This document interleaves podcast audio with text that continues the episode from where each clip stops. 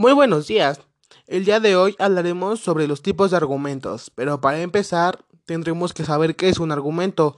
Un argumento es la expresión oral o escrita de un razonamiento o idea mediante el cual se intenta probar, refutar o incluso justificar una proposición o tesis. Comenzaremos hablando del argumento deductivo. Un argumento deductivo es aquel cuya conclusión deriva de manera necesaria de sus premisas.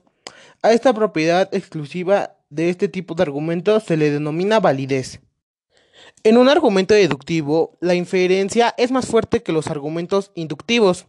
Esto se debe a que el contenido informativo de la conclusión está ya en las premisas, es decir, en la conclusión no se obtiene información nueva, la conclusión solo hace explícito algo que ya se dice en las premisas, aunque de una manera implícita. A continuación hablaremos del argumento inductivo. Hay algo que es importante destacar al caracterizar el argumento inductivo. A diferencia del argumento deductivo, el apoyo que las premisas le dan a la conclusión es más débil. En un argumento inductivo, si las premisas son verdaderas, la conclusión tendrá más probabilidades de ser verdadera. Mientras que en un argumento deductivo, si las premisas son o se suponen verdaderas, la verdad de la conclusión se infiere con absoluta necesidad.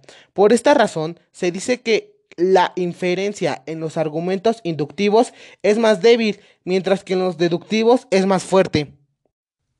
Argumento analógico.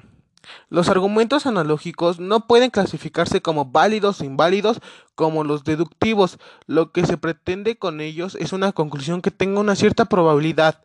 En estos se parecen a los argumentos inductivos. Argumento abductivo.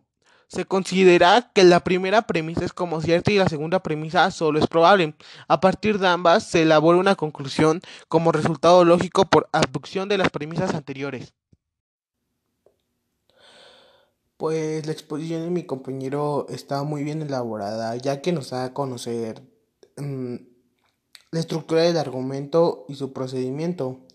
Nos da mucha información acerca de ello y nos puede ayudar a entender mejor lo que es este tema y lo que viene siendo un argumento, ya desde su, desde su inicio hasta su final, de pieza a cabeza, por así decirlo. Como la premisa y la conclusión, que es cada una de ellas. Cada parte del argumento está muy bien elaborada. Esta, esta exposición de mi compañero.